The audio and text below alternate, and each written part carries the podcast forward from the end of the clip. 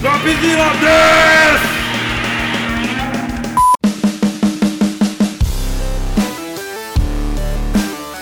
Yo, Tadaima Reni desu. Fala galera, beleza? Hoje é dia de About aqui, mas hoje tem um propósito um pouco diferente.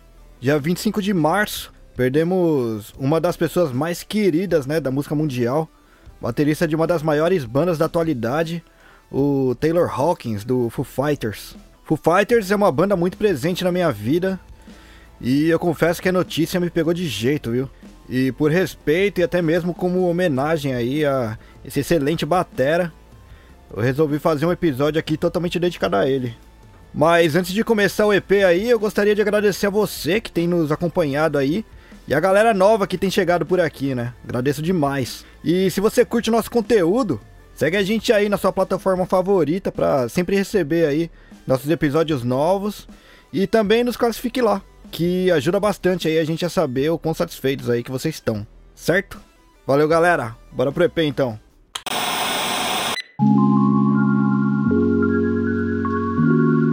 Oliver Taylor Hawkins nasceu em 17 de fevereiro de 1972, lá no Texas, Estados Unidos. Mas ele passou a infância mesmo lá na Califórnia, junto com seus irmãos Jason e Heather, já que seus pais se mudaram para lá em 1976. Aliás, ele estudou no mesmo ensino médio do vocalista do Yes, o John Davidson, e eram brothers também, né? O Taylor foi um puta baterista e, como todo bom músico, ele foi influenciado aí por músicos excelentes do classic rock, como Phil Collins, que foi baterista do Genesis, Stewart Copeland, do The Police, que virou brother, aliás, do Taylor, o Budgie, do Silks and the Banshees, Roger Taylor, do Queen, Stephen Perkins, do James Addiction. Pô, tem uma info legal aí para contar para vocês sobre o James Addiction junto com o Taylor Hawkins, mas eu vou deixar aí mais pra frente, beleza? O Ringo Starr dos Beatles, Jim Gordon do Derek and the Dominos e o Neil Peart, o monstro lá do Rush. Dessa galera toda, as maiores influências mesmo vieram do Roger Taylor do Queen e do Stewart Copeland do The Police. O Hawkins ficava ouvindo os álbuns como o News of the World do Queen e ele ficava tocando as baterias junto, né? Resultado desse treino todo aí, vocês já sabem. Já na década de 90, Taylor Hawkins tocou na banda Sylvia. E em 94, entrou em turnê como baterista da Sess Jordan. O Hawkins falava que foi a Sess que ensinou ele como um membro de uma banda de rock age, né? E o próprio Dave Grohl mesmo, ele fala que se não fosse pela Sess, o Taylor não estaria no Foo Fighters. Pra você ver a influência que a Sass teve, né, no Taylor Hawkins. Vai um pouco do som da Sess Jordan então aí, da música You Don't Have to Remind Me, pra vocês conhecerem um pouquinho.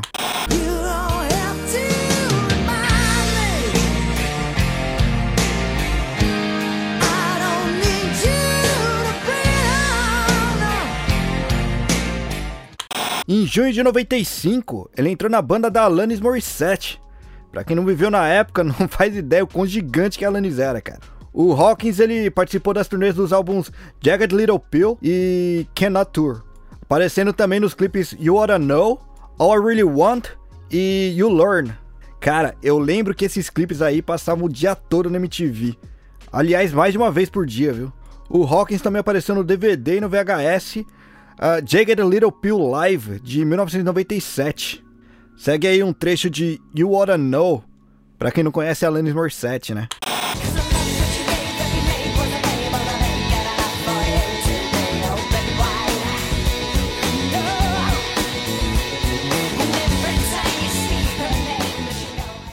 Antes de contar sobre a entrada do Taylor no Foo Fighters, deixa eu contar um pouquinho da situação da banda na época, né? Em 96, o Foo Fighters entrou em estúdio para a produção do segundo álbum da banda, e um dos meus favoritos, aliás, o The Color and the Shape, junto com o produtor Jill Norton. Esse álbum aí, ele foi bem sofrido para sair, na real, viu? Com o sucesso do primeiro álbum, vem aquela pressão lá de conseguir superar, né, com esse segundo. E com isso aí, logicamente, vieram os conflitos também, né? A pressão para a gravação, principalmente das baterias, foi bem grande. E o então baterista da época, o William Goldsmith, passou mais de 10 horas seguidas por dia para gravar, cara. E como se não fosse só isso, depois de acabar as gravações, O Dave Grohl, na verdade, ele não curtiu as baterias que foram gravadas, né? E aí o que ele fez? Ele levou para casa e regravou tudo sozinho. Logicamente, o Goldsmith não curtiu isso, né? E aí ele pediu as contas da banda mesmo. O álbum foi finalizado e lançado em 20 de maio de 97. E o Dave Grohl, ele tava atrás de um baterista, principalmente para turnê, né, do Color in the Shape. Numa dessas, o Grohl, ele tava no show da Alanis, e aí ele perguntou para ela se ela conhecia algum baterista para indicar, né? E aí a Alanis falou do Taylor Hawkins, que tava tocando para ela, e ela só pediu para ele esperar um pouquinho, né, até pelo menos terminar a turnê que ela tava fazendo lá com ele. E aí, depois do show, o Dave Grohl foi falar diretamente com o Taylor Hawkins mesmo, né? Mas não foi para convidar pro Foo Fighters, não.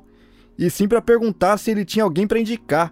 Já que na real mesmo, o Dave duvidava que o Taylor fosse aceitar, né? Afinal, a Alanis na época, cara, era gigante. E o Foo Fighters, ele ainda meio que tava no início, né? Nisso aí, o Hawkins disse que tinha alguém sim. Ele mesmo.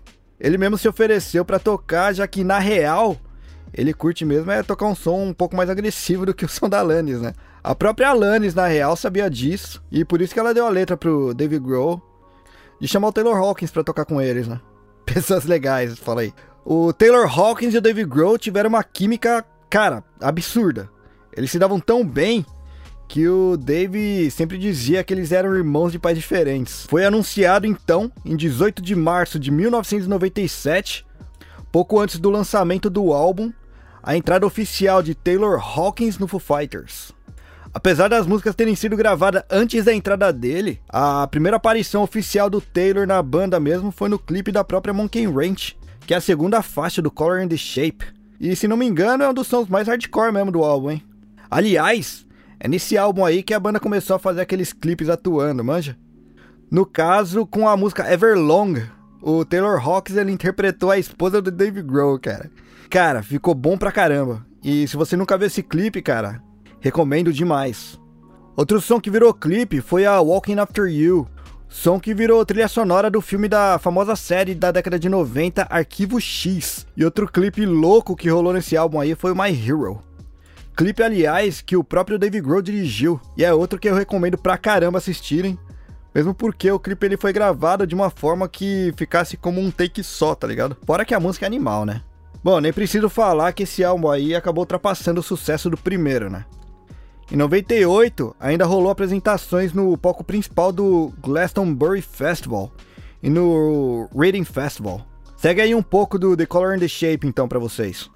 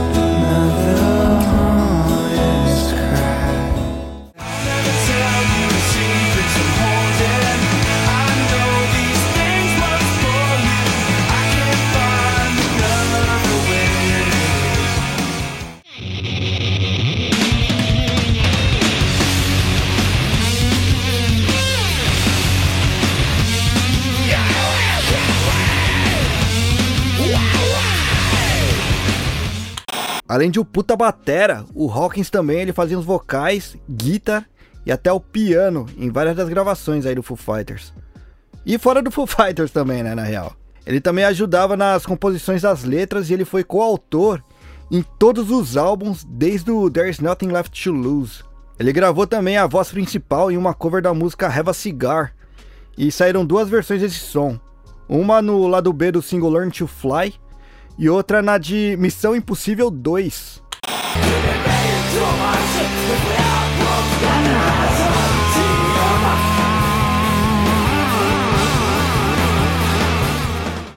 Em 99, saiu o terceiro álbum da banda, o There's Nothing Left to Lose. Foi gravado no estúdio caseiro do Dave. A Learn to Fly, que eu comentei agora há pouco, ela rendeu outro clipe louco demais, com o Taylor atuando como a aeromoça, cara. Vale a pena checar esse aí também. Esse single, aliás, rendeu uma posição no top 100 da Billboard pela primeira vez pra banda. Mas o Learn to Fly não foi o único single desse álbum, não. Teve o Stacked Actors, Generator, Next Year e Breakout. Entrando nessa lista aí também. Ah, sim.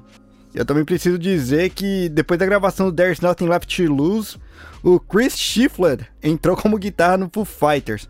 E cara, por que, que eu precisava trazer essa info para vocês? Porque o Chris, ele também é guitarrista das bandas de hardcore No Use for a Name e da Me First and Gimme Gimmes. E é isso, é só por isso que eu precisava trazer essa informação. Lá pra 2001, a banda virou brother de quem? Do Queen, cara. E em março do mesmo ano, o Foo Fighters entrou no Rock and Roll Hall of Fame, tocando o clássico Tie Your Mother Down junto com o próprio Queen, onde o Hawkins tocou ao lado do Roger Taylor. Segue um pouco aí então, do There's Nothing Left to Lose para vocês.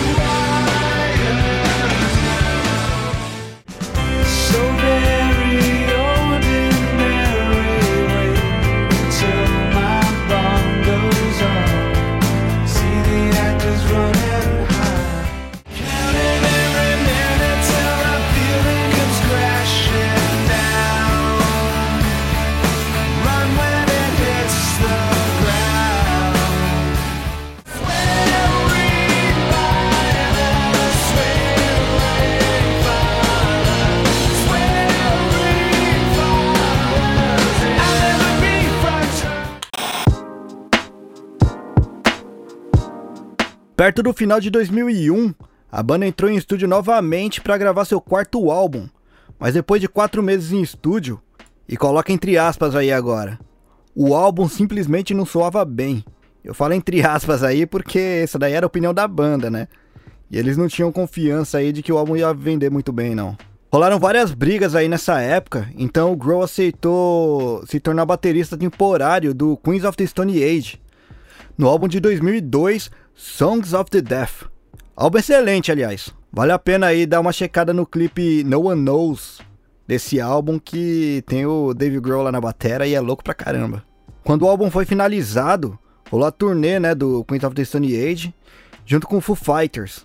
Mas o grupo, cara, eles estavam à beira de se separar completamente mesmo. Nessa aí, o Hawkins e o Grohl, eles debateram sobre retomar o trabalho do One by One, e foi o que salvou a banda. O som tava fluindo mesmo como eles queriam, e no mês seguinte o grupo regravou quase o álbum todo aí, exceto Tired of You, e terminaram aí em 10 dias no estúdio caseiro do Grohl. A versão original do One by One, referida pela banda como Million Dollar Demons, nunca foi lançada em sua totalidade aí, embora sete das faixas tenham vazado online em 2012 e 2015. O álbum foi lançado em outubro de 2002, sob o título de One by One, como eu falei, né? Os singles do álbum incluíam All My Life, Times Like This, Low e Have It All. A turnê do álbum, ele incluiu uma apresentação nos festivais de Reading e Leeds de 2002. Ainda em 2001, em agosto, o Taylor Hawkins ele teve uma overdose de heroína que o deixou em coma por duas semanas. O Dave ele ficou ao seu lado, né, no hospital, até que ele acordasse. O Dave Grohl ele ainda falou no documentário de 2011, o Foo Fighters Back and Forth, que estava pronto para abandonar a música enquanto o Taylor estava no hospital, cara. O Hawkins, nesse documentário, ele disse que ele estava festejando demais e que, na real, ele não era dependente, mas que ele acabou passando dos limites. Nessa mesma entrevista, o Hawkins falou que ele estava limpo, né? Segue aí um pouco então do álbum One by One para vocês.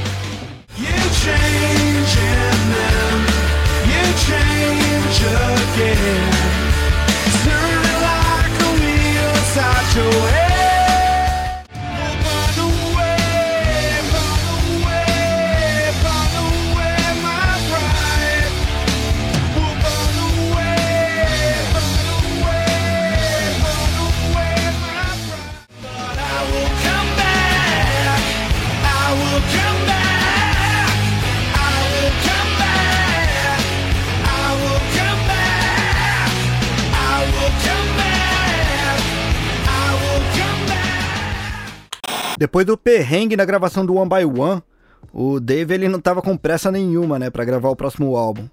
Nessa, ele pretendia escrever o material sozinho. E bom, prática ele tem, né? Já que o primeiro álbum ele escreveu tudo sozinho mesmo e gravou também. Mas a intenção inicial mudou no meio do caminho, já que o projeto acabou envolvendo a banda toda no final das contas, né? Para gravar seu quinto álbum, a banda se mudou para Los Angeles e eles construíram um estúdio de gravação que foi apelidado de Studio 606 West. E o Grohl insistiu que o álbum fosse dividido em dois discos, um cheio de músicas de rock e outro com faixas acústicas. O In Your Honor foi lançado em junho de 2005, com singles como Best of You, DOA, Resolve e No Way Back, junto com Cold Day in the Sun. O Taylor Hawkins, aliás, assumiu os vocais aí dessa última música, viu? E esse som foi lançado também como um single. Fora essa música, ele cantou também na cover I Feel Free da banda Creams, que foi lançada como lado B em DOA e no EP Five Songs and a Cover. O Hawkins se casou com Allison em 2005, próximo do lançamento aí do In Your Honor. Eles tiveram três filhos, o Oliver, Annabelle e Everlade, e eles se mudaram para Califórnia em 2012.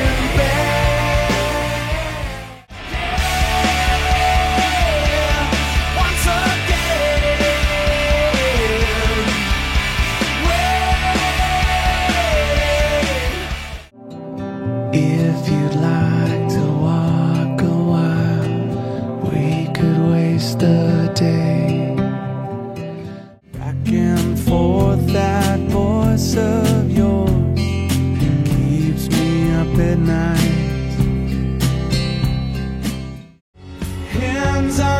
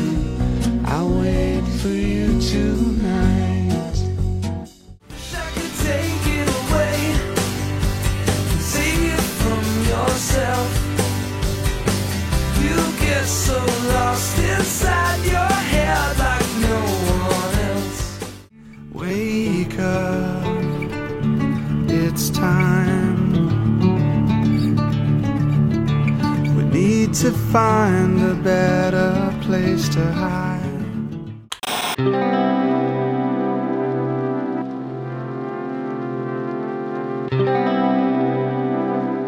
Em 25 de setembro de 2007, a banda lançou o álbum Echo Silence Patience and Grace pela RCA Records. Nesse novo trabalho aí, eles voltam a trabalhar com o produtor Jill Norton, que não produziu um disco do Foo Fighters desde 97. Entre os singles aí tem o The Pretender, Long Road to Ruin, Cheer Up Boys, Oh Your Makeup Is Running e Let It Die.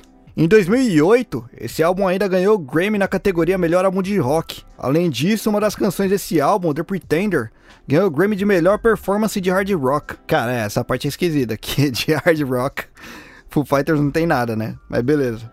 Em 3 de novembro de 2009, Foo Fighters lançou a coletânea Greatest Hits, que ainda incluiu duas músicas inéditas, a Wheels e a Word Forward além de uma versão acústica de Everlong. Aliás, cara, o Wills, eu tenho que falar que eu ouvi essa música aí até o CD furar. Bom, segue aí um pouco então do álbum Echo, Silence, Patience and Grace pra vocês. Puta nome longo, né?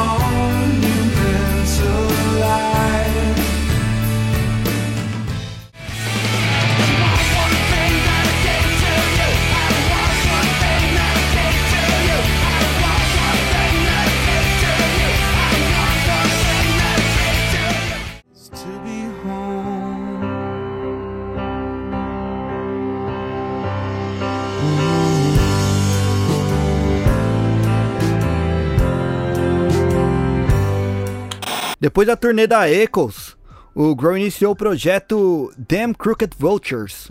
E durante a turnê australiana dessa banda, ele começou os planos já para o próximo álbum do Foo Fighters. Seria gravado então na garagem da sua casa, só que com equipamento analógico, cara. O produtor seria o Butch Vig, do álbum mais famoso do Nirvana, Nevermind. E a gravação seria acompanhada de um documentário sobre a banda. O álbum resultante foi o Westing Light, que ele foi lançado em 2011, marcando o retorno definitivo do Pat Smear, que tinha saído da banda logo depois da turnê do Color and the Shape. O Wasting Light ele se tornou o primeiro álbum da banda a liderar as paradas norte-americanas e ele foi um grande sucesso mesmo de público e crítica, cara.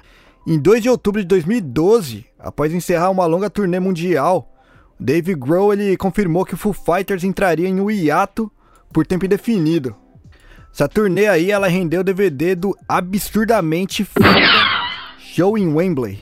Bom, segue um pouco aí do Wasting Light aí pra vocês.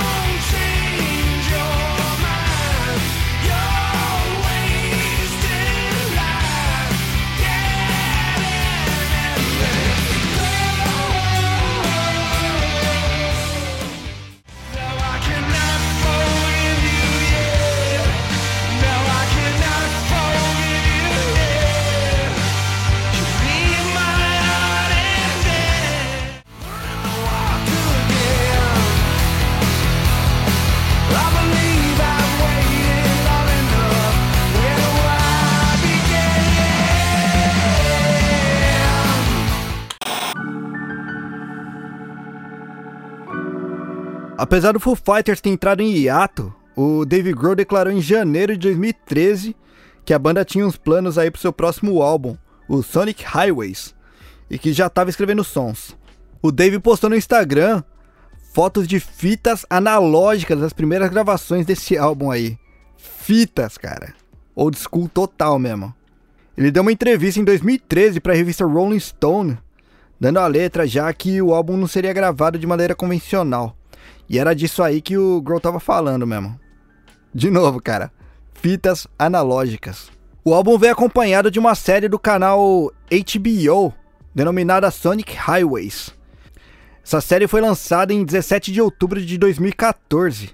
E ela foi dirigida pelo próprio Dave Grohl mesmo. Ele tem oito episódios e ele documenta a gravação do álbum que passa por uma cidade diferente a cada episódio. E em cada episódio, eles gravando uma nova faixa. Em agosto, foram divulgadas a data de lançamento, que foi em 10 de novembro, o título, que ficou como Sonic Highways mesmo, a capa e os nomes das oito faixas do disco. Segue aí então, Sonic Highways. Say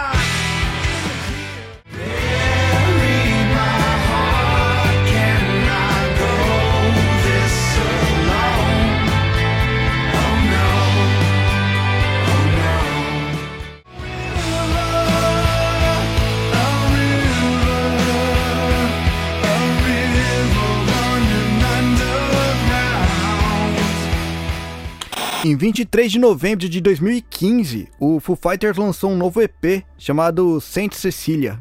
De EP, esse é o único que eu vou comentar aqui pra vocês, beleza? Esse EP, ele homenageia as vítimas dos atentados de 13 de novembro na cidade de Paris, principalmente na casa de shows Bataclan, onde tocava a banda Eagles of Death Metal, que eram brothers do Dave Grohl. Aliás, você pode baixar esse EP de graça aí, legalmente. Junto desse EP, foi lançada uma carta que o Dave Grohl fala muito sobre um possível hiato ou até o fim da banda. O Grohl anunciou que a banda passaria a maior parte de 2017 gravando seu nono álbum de estúdio, e em 1 de junho de 2017 é lançado o Concrete and Gold, o novo álbum aí até então do Foo Fighters. O Hawkins também foi vocal principal na faixa Sunday Rain desse álbum aí. Segue um pouco então do Concrete and Gold para vocês conhecerem.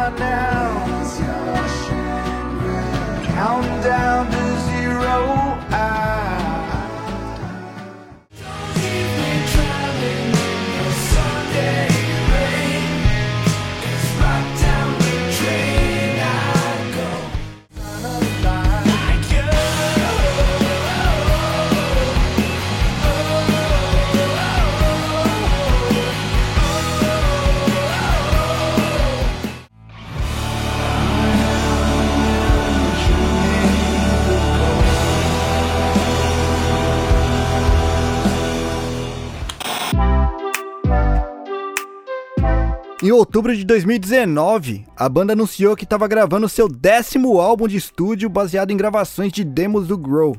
Caramba, cara, 10 álbuns já. Em novembro, a banda começou a lançar uma série de EPs sob o nome de Full Files, que basicamente era lados B que foram lançados anteriormente em apresentações ao vivo, né? Já em fevereiro de 2020, Dave Grohl anunciou que o álbum estava completo. Porém, em maio foi adiado, né, por causa da pandemia que tinha acabado de começar. E a divulgação do álbum mesmo só foi começar em novembro de 2020.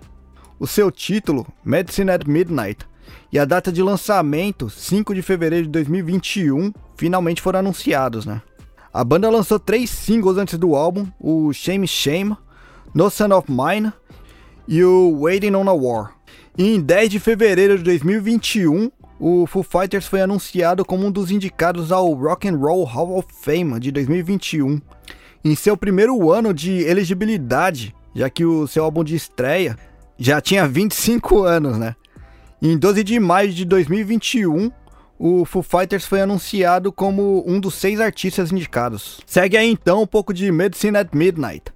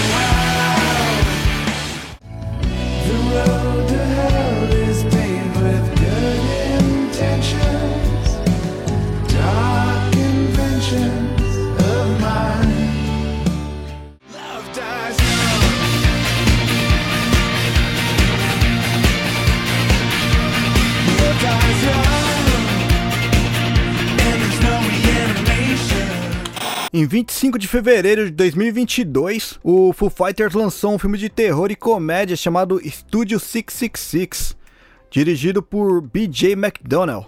O filme é estrelado pelos próprios membros da banda mesmo, representando eles mesmos. Eu ainda não assisti, mas com certeza esse aí tá na minha lista, né? Mesmo as críticas falando que foi mais ou menos, mas pô, cara, é o Foo Fighters atuando, né? Eu vou querer ver isso, com certeza. Como o filme é desse ano, eu não vou comentar aqui pra vocês pra não dar spoilers. E aliás, eu vou jogar real aí com vocês que eu nem li sobre o que é o filme ou como ele é, porque eu não quero ter spoilers também. O Grohl lançou um EP de músicas do filme chamado Dream Widow e foi lançado dia 25 de março.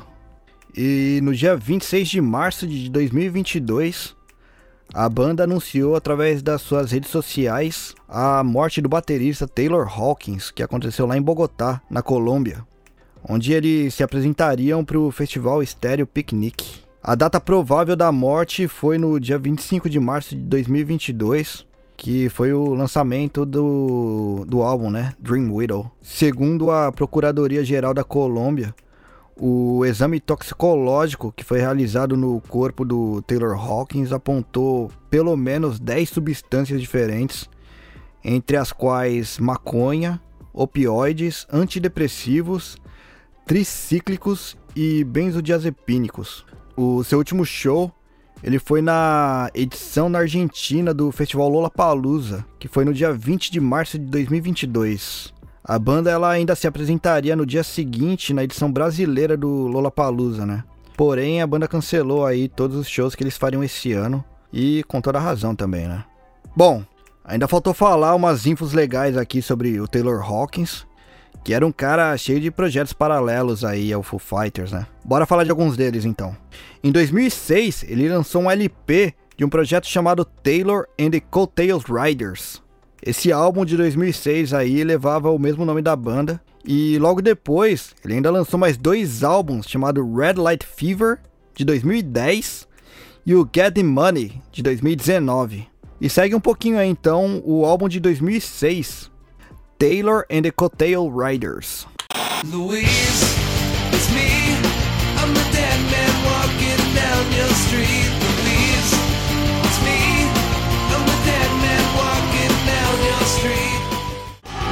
Walking away. Let's claim the fame. Nothing to say.